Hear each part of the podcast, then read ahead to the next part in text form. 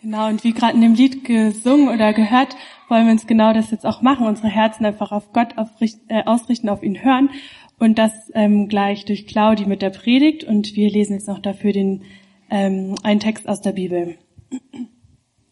Ich habe dich bei den Menschen bekannt gemacht, die du mir in dieser Welt anvertraut hast.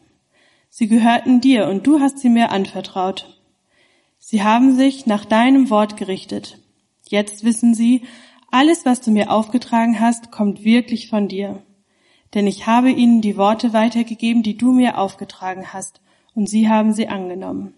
Sie haben wirklich erkannt, dass ich von dir gekommen bin, und sie glauben nun, dass du mich gesandt hast. Ich bete für sie. Ich bete nicht für diese Welt, sondern für die Menschen, die du mir anvertraut hast, denn sie gehören dir. Alles, was mir gehört, gehört auch dir, und was dir gehört, gehört auch mir. Durch diese Menschen wird meine Herrlichkeit sichtbar. Ich bleibe nicht länger in der Welt. Ich komme ja zu dir, aber sie bleiben in der Welt. Heiliger Vater, bewahre sie in der Gemeinschaft mit dir, die ich ihnen verkündet habe. Dann gehören sie zusammen, so wie wir untrennbar eins sind. Solange ich bei ihnen war, habe ich sie in der Gemeinschaft mit dir bewahrt, die ich ihnen verkündet habe. Ich habe sie gut beschützt und keiner von ihnen ist verloren gegangen, außer dem, der verloren gehen musste denn damit ging in Erfüllung, was die Heilige Schrift vorausgesagt hatte. Jetzt komme ich zu dir. Ich sage das alles, solange ich noch in der Welt bin. Ich sage es, damit meine Freude sie ansteckt und ganz und gar erfüllt. Ich habe ihnen dein Wort weitergegeben und jetzt werden sie von dieser Welt gehasst. Denn sie gehören nicht zu dieser Welt, so wie auch ich nicht zu ihr gehöre. Ich bitte dich nicht, sie aus dieser Welt wegzunehmen, aber ich bitte dich, ich, aber ich bitte dich, sie vor dem Bösen zu bewahren. Sie gehören nicht zu dieser Welt, so wie auch ich nicht zu ihr gehöre. Mach sie durch die Wahrheit zu Menschen, die heilig sind. Dein Wort ist die Wahrheit. So wie du mich in die Welt gesandt hast, genauso habe ich sie in die Welt gesandt. Für sie gebe ich mein Leben hin und gehöre so ganz zu dir.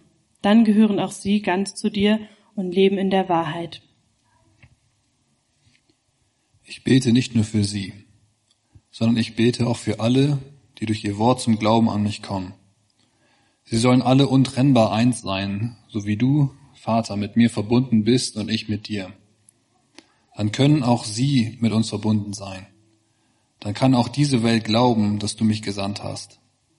Ich habe ihnen die Herrlichkeit weitergegeben, die du mir geschenkt hast. Denn sie sollen eins sein, so wie wir eins sind. Ich bin mit ihnen verbunden und du Und du mit mir, damit sie untrennbar eins seien. Daran soll diese Welt erkennen. Du hast mich gesandt und du liebst sie, so wie du mich liebst. Vater, du hast sie mir anvertraut. Ich will, dass sie mit mir dort sind, wo ich dann bin. Sie sollen mich in meine Herrlichkeit sehen, die du mir geschenkt hast. Denn du hast mich schon geliebt, bevor die Welt erschaffen wurde. Gerechter Vater, diese Welt hat dich nicht erkannt, aber ich habe dich erkannt und diese haben erkannt, dass du mich gesandt hast. Ich habe dich bei ihnen bekannt gemacht und werde es weiter tun. Dann bleibt die Liebe, mit der du mich geliebt hast, auch bei ihnen. Und so bleibe ich mit ihnen verbunden. Und ich möchte jetzt noch ganz kurz für die Predigt beten. Gott, ich danke dir, dass ähm, du uns dein Wort gegeben hast und danke, dass du zu uns sprichst durch dein Wort, genauso wie wir das eben auch von Marit und Reik gehört haben, wie wichtig das auch einfach ist. Und ich bete, dass du jetzt unsere Herzen öffnest, um auf dich zu hören, das, was du uns gerade wichtig machen möchtest. Und ich bete für Claudi, dass du sie ausstattest mit deiner Weisheit und so mit deinen Worten in ihrem Mund. Amen. Das ist Kiro aus Ägypten. Bereits als Kind wurde Kiro diskriminiert aufgrund seines christlichen Glaubens. Mitschüler und Lehrer verhöhnten ihn und schlugen ihn.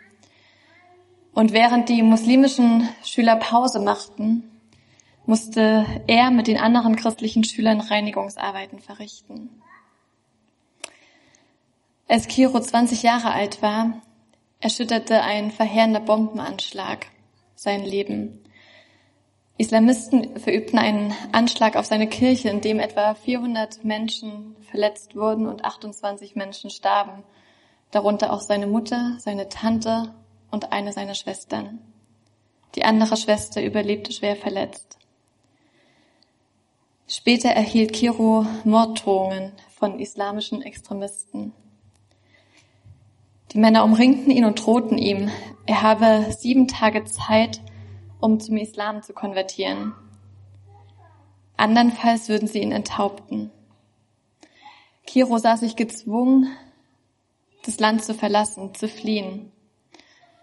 Und trotz aller Verfolgungen, die er erlebt hat, hält er an Jesus Christus fest und hat seinen Verfolgern vergeben, die so viel Leid über ihn und seine Familie brachten.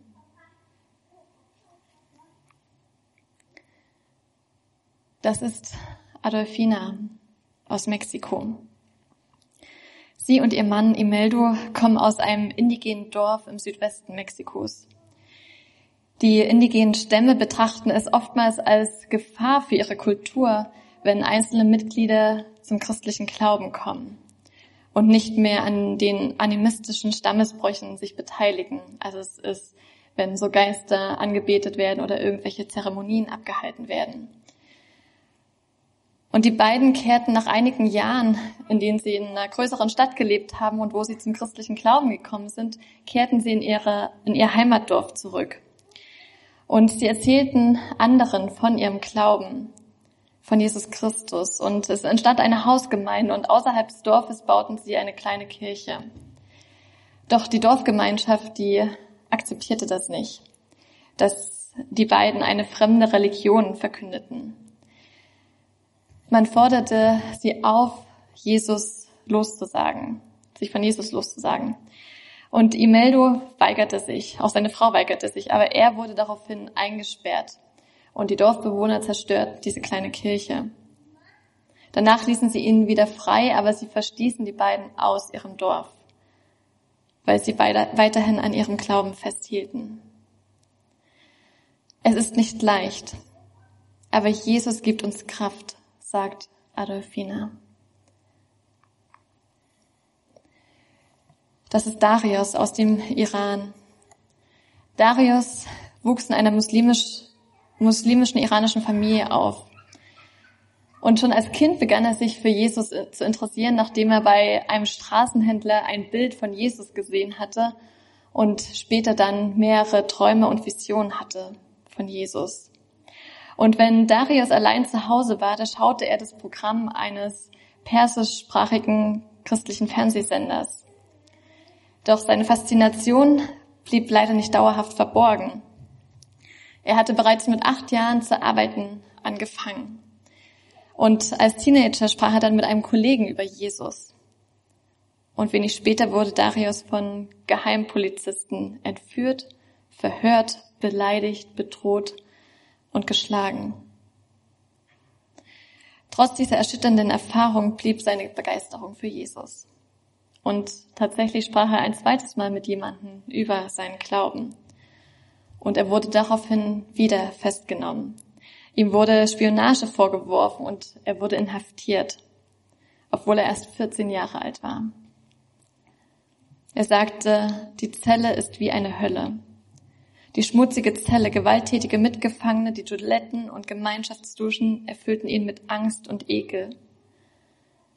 Aufgrund seines christlichen Glaubens wurde er vom Wachpersonal und auch von den Mitgefangenen immer wieder geschlagen und schikaniert. Jeden Tag hörte er Beleidigungen. Und nach einiger Zeit fand er aber einen christlichen Mithäftling. Und die seltenen Gelegenheiten, mit ihm zu sprechen, die waren ihm wie so eine Kraftquelle. Die haben ihn ermutigt und waren ihm eine Hilfe. Nach sechs Monaten wurde er tatsächlich freigelassen. Und er konnte inzwischen aus dem Land fliehen. Doch sein christlicher Freund wurde im Juni 2020 im Gefängnis getötet.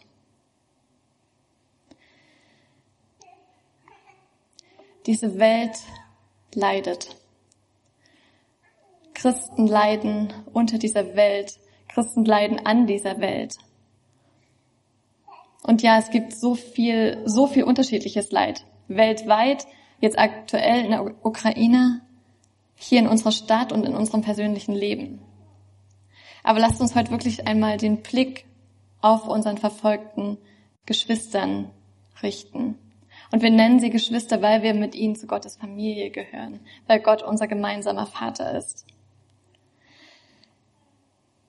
Laut Open Doors stehen derzeit mehr als 360 Millionen Christen auf dieser Erde aufgrund ihres Glaubens unter Druck. 360 Millionen. Das ist nicht einfach nur eine große Gruppe, eine unbekannte Nummer, eine unvorstellbare Zahl. Es sind 360 Millionen einzelne Geschichten und Leben. 360 Millionen Gesichter wie das von, von Kiro, Kiro, Adolfina und Darius. Diese Menschen erfahren Nachteile, weil sie an Jesus Christus glauben. Sie werden bedroht, sie werden verfolgt, sie werden unterdrückt, gefangen genommen, erpresst, körperlich und seelisch misshandelt. Und vielleicht habt ihr schon mal sowas ansatzweise erlebt, obwohl wir in einer Gesellschaft leben, wo Religionsfreiheit ist, in einem Land, wo wir so viele Freiheiten haben, kann es trotzdem vorkommen, dass ihr vielleicht für euren Glauben belächelt wurdet oder dass ihr einen verächtlichen Kommentar gehört habt aufgrund einer ethischen Entscheidung, vielleicht die aus eurem Glauben kommt. Oder vielleicht wurdet ihr aus einer Freundschaft oder aus einer Gruppe ausgeschlossen. Und allein schon das, das verletzt und das verunsichert. Swanhild und Mose haben uns gerade eben Worte vorgelesen, die Jesus gebetet hat. Er betete sie ganz kurz bevor er selbst gefangen genommen, gefoltert und getötet wurde. Und Jesus betet in diesem Moment nicht für die ganze Welt, sondern er betet ganz konkret für die, die an ihn glauben die daran glauben, dass er Gottes Sohn ist, die, darauf, die daran glauben, dass Gott, der Vater, ihn als Retter auf diese Welt gesandt hat. Er betet für seine Schüler und Freunde, mit denen er drei Jahre unterwegs war. Und er betet auch für alle, die durch ihre Worte später zum Glauben an ihn kommen werden. Das heißt, er betet also auch für die Geschwister, die jetzt in der Welt verfolgt werden. Und er betet auch für uns, Wusstest du, dass Jesus dieses Gebet auch für dich gebetet hat? Ich kann leider nicht auf alles in diesem Gebet eingehen, das ist einfach viel zu lang und da steckt so viel drin. Aber ich will euch ermutigen, nehmt euch doch das mal die nächsten zehn Tage vor und lest jeden Tag einfach zwei bis drei Verse. Denkt darüber nach, betet mit diesen Worten von Jesus. Jesus betet dieses Gebet in dem Bewusstsein, dass er jetzt ganz bald zu seinem Vater in den Himmel zurückkehren wird, dass sich alles verändern wird. Aber seine Nachfolger, die werden auf dieser Erde bleiben und sein Reich weiterbauen. Das, was er angefangen hat, werden sie fortführen. Und er wusste, das wird nicht leicht für sie. Denn viele Leute wollen das nicht. Sie sehen darin eine Bedrohung, sie sehen darin eine Konkurrenz. Sie wollen das einfach nicht. Und sie, diese Jünger, die werden Gegenwind erfahren. Und noch wesentlich Schlimmeres. Jesus sagt, sie werden gehasst. Sie werden gehasst, weil sie Gottes Wort ernst nehmen. Sie werden gehasst, weil sie nicht mehr zu dieser Welt gehören, sondern zu Gott. Und es sind vor allem vier Dinge, um die Jesus seinen Vater bittet. Das erste ist, bewahre sie in der Gemeinschaft mit, mit dir. Jesus weiß, wie überlebenswichtig diese Gemeinschaft ist zwischen Gott und uns Menschen. Seine Nähe zu suchen, sein Wort zu kennen, wie Reik und Marit das gerade gesagt haben, auf ihn zu hören, sich von ihm füllen und leiten zu lassen, sein Wirken zu erfahren, einfach Zeit mit Gott zu verbringen. Das ist so entscheidend. Und manchmal tun wir das so als selbstverständlich ab. Aber es ist so ein Privileg, dass wir Bibeln in allen möglichen Ausführungen, in allen möglichen Übersetzungen haben, an jeder Ecke, selbst übers Handy, dass wir Predigten hören können, dass wir Podcasts haben, dass wir uns so frei einfach treffen können hier als Christen. Das ist ein Privileg und das sollten wir nutzen, daran sollten wir Stärke finden. Viele haben das in dieser Welt nicht. Schließen wir uns also Jesu Gebet an und beten wir für die Menschen, die beispielsweise im Gefängnis sitzen, die keinen Zugang zu einer Bibel oder zu anderen Christen haben. Dass Gott ihnen Tag für Tag begegnet. Dass er in ihre Zelle, die so eklig und angsterfüllt ist, dass er hineinkommt und mit ihnen Gemeinschaft hat. Beten wir für die Menschen, die sich in größter Gefahr zum Gottesdienst treffen oder die noch nicht mal die Möglichkeit haben zu einem Gottesdienst. Beten wir, dass Gott ihnen auf vielfältige Weise begegnet und sie ihn erleben können. Aber beten wir auch für uns, dass uns weder Unruhe noch Sorgen noch irgendwelche anderen Ablenkungen abhalten von der Gemeinschaft mit unserem Vater. Denn die Gemeinschaft hält uns auch beieinander, das sagt Jesus hier. Das ist also sein erstes Gebetsanliegen, dass wir in der Gemeinschaft mit Gott bleiben, dass er uns in seiner Gemeinschaft bewahrt. Und das Zweite ist, Jesus betet, ich bitte dich nicht, sie aus dieser Welt wegzunehmen, aber ich bitte dich, sie vor dem Bösen zu bewahren. Gott könnte jetzt ganz leicht sagen, okay, jetzt ist alles vorbei, jetzt ist alles entschieden. Mit einem Fingerschnips könnte er uns aus dieser Welt wegnehmen und wir könnten bei ihm sein. Aber er tut es noch nicht weil er will, dass noch mehr Menschen gerettet werden, dass noch mehr Menschen von seiner Liebe ergriffen werden. Jesus ist nicht mehr leibhaftig auf dieser Welt, aber wir sind es und wir dürfen seine Zeugen sein. Durch uns soll seine Herrlichkeit, seine Schönheit, sein Frieden, seine Vergebung sichtbar werden auf dieser Erde. Das ist unser Auftrag.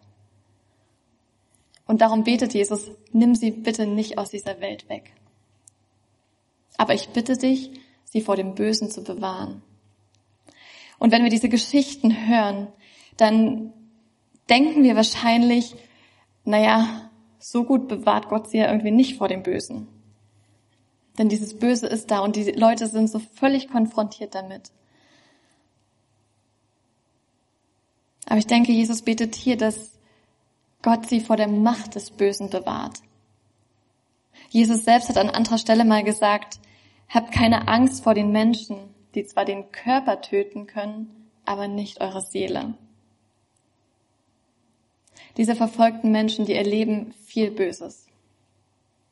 So was Böses, was wir wahrscheinlich gar nicht kennen. Aber beten wir mit Jesus darum, dass er sie von der Macht des Bösen bewahrt, dass das Böse nicht ihre Gedanken und ihre Entscheidungen einnimmt, sondern dass sie sich weiter von Gottes Geist leiten lassen. Gottes Geist, der nicht Tod und Rache sucht, sondern Frieden und Leben. Und ich glaube, dass uns gerade die verfolgten Christen da ein riesengroßes Vorbild sein können. Ich habe vor einigen Jahren dieses Buch gelesen von Open Doors, im Sturm der Verfolgung, wo mehrere Zeugnisse von Christen drin sind, die zum Glauben gekommen sind in der islamischen Welt.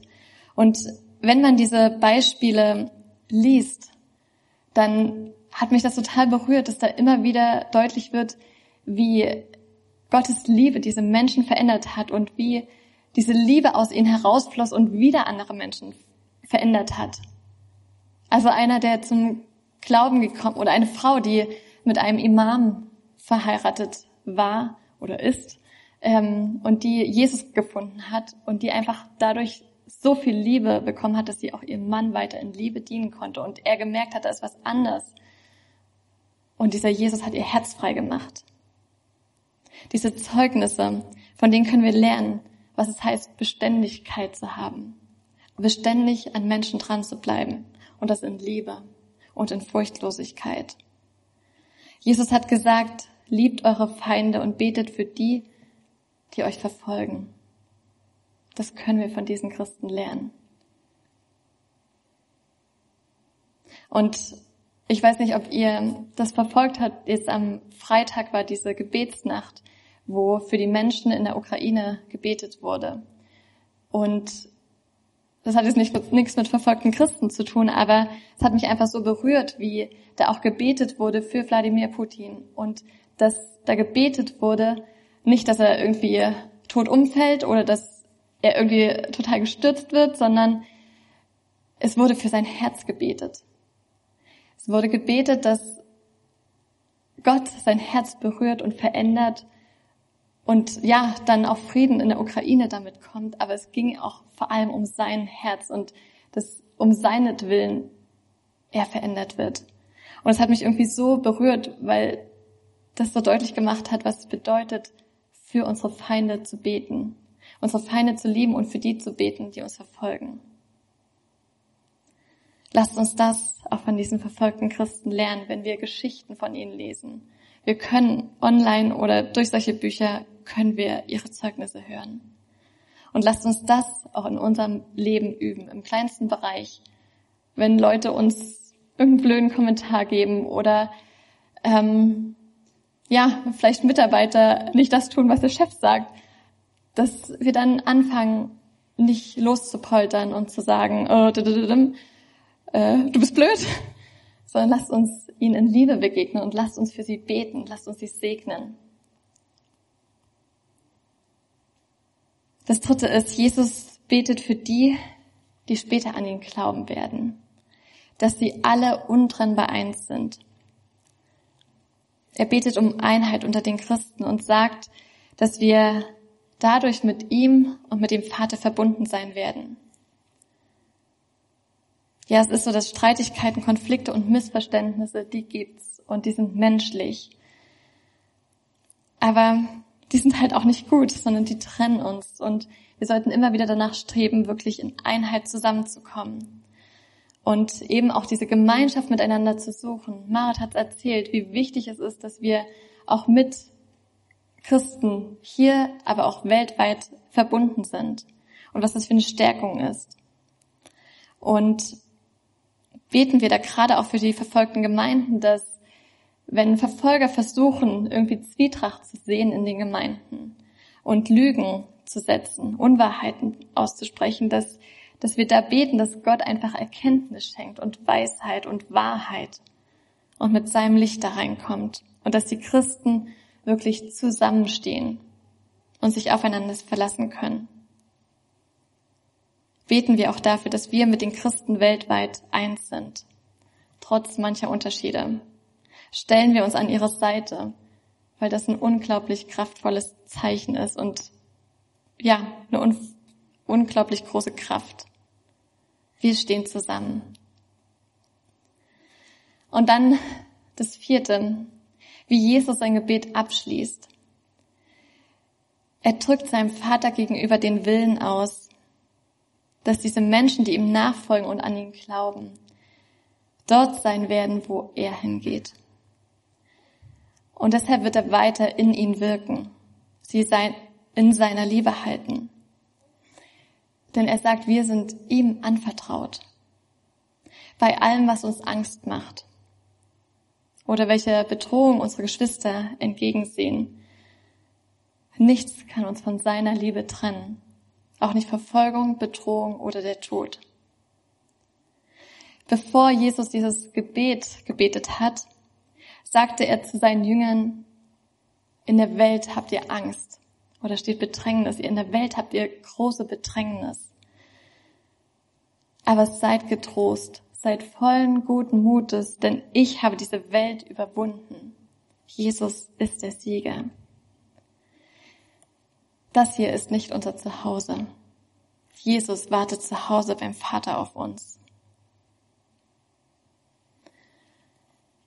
Jesus betete kurz vor seiner schlimmsten Bedrängnis für die, die damals und zukünftig an ihn glaubten. Er betet um Gemeinschaft mit Gott, um Bewahrung vor der Macht des Bösen, um Einheit unter uns Christen und darum, dass wir eines Tages alle gemeinsam mit ihm in der Ewigkeit sein werden. Darum betete Jesus. Und dabei hatte er die Gesichter seiner Jünger von Petrus, Johannes und Jakobus und den anderen vor Augen. Er betete darum und hatte dabei die Gesichter von Kiro, Adolfina und Darius vor Augen. Er betete und hatte dabei die Gesichter von Miriam, Sebastian, Marit, von dir und mir vor Augen. Lasst uns an diesem Gebet von Jesus festhalten, wenn wir selber bedrängt werden. Was auch immer für eine Art von Bedrängung. Und lasst uns mit diesem Gebet beten mit Jesus für unsere Geschwister in dieser Welt. Und lasst uns Gemeinschaft mit ihnen suchen. In welchem Maß es auch immer geht. Lasst uns von ihnen lernen. Lasst uns sie ermutigen. Es gibt von Open Doors auch solche Ermutigungsaktionen, dass man Karten schreiben kann, die dann bei diesen Christen ankommen. Und lasst uns uns darauf freuen, mit ihnen gemeinsam eines Tages zu Hause zu sein. Bei Jesus, wo wir all das Leid und all das Schwere zurücklassen können. Gottes Sohn hat sich gefangen nehmen, schlagen und töten lassen, um uns den Weg dorthin nach Hause frei zu machen. Wir sind auf dem Weg zu Ostern. Jesus wurde auferweckt. Jesus lebt und regiert und wird eines Tages wiederkommen und alles vollkommen neu und gut machen. Und darum lasst uns festhalten daran, was Jesus uns und unseren Geschwistern zusagt. In dieser Welt habt ihr Angst. Ihr habt große Bedrängnis. Aber seid getrost. Seid vollen guten Mutes. Denn ich habe diese Welt überwunden. Ich bin Sieger. Und damit auch ihr. Denn ihr gehört zu mir. Das sagt Jesus. Das spricht er euch zu. Das spricht er uns allen zu. Amen.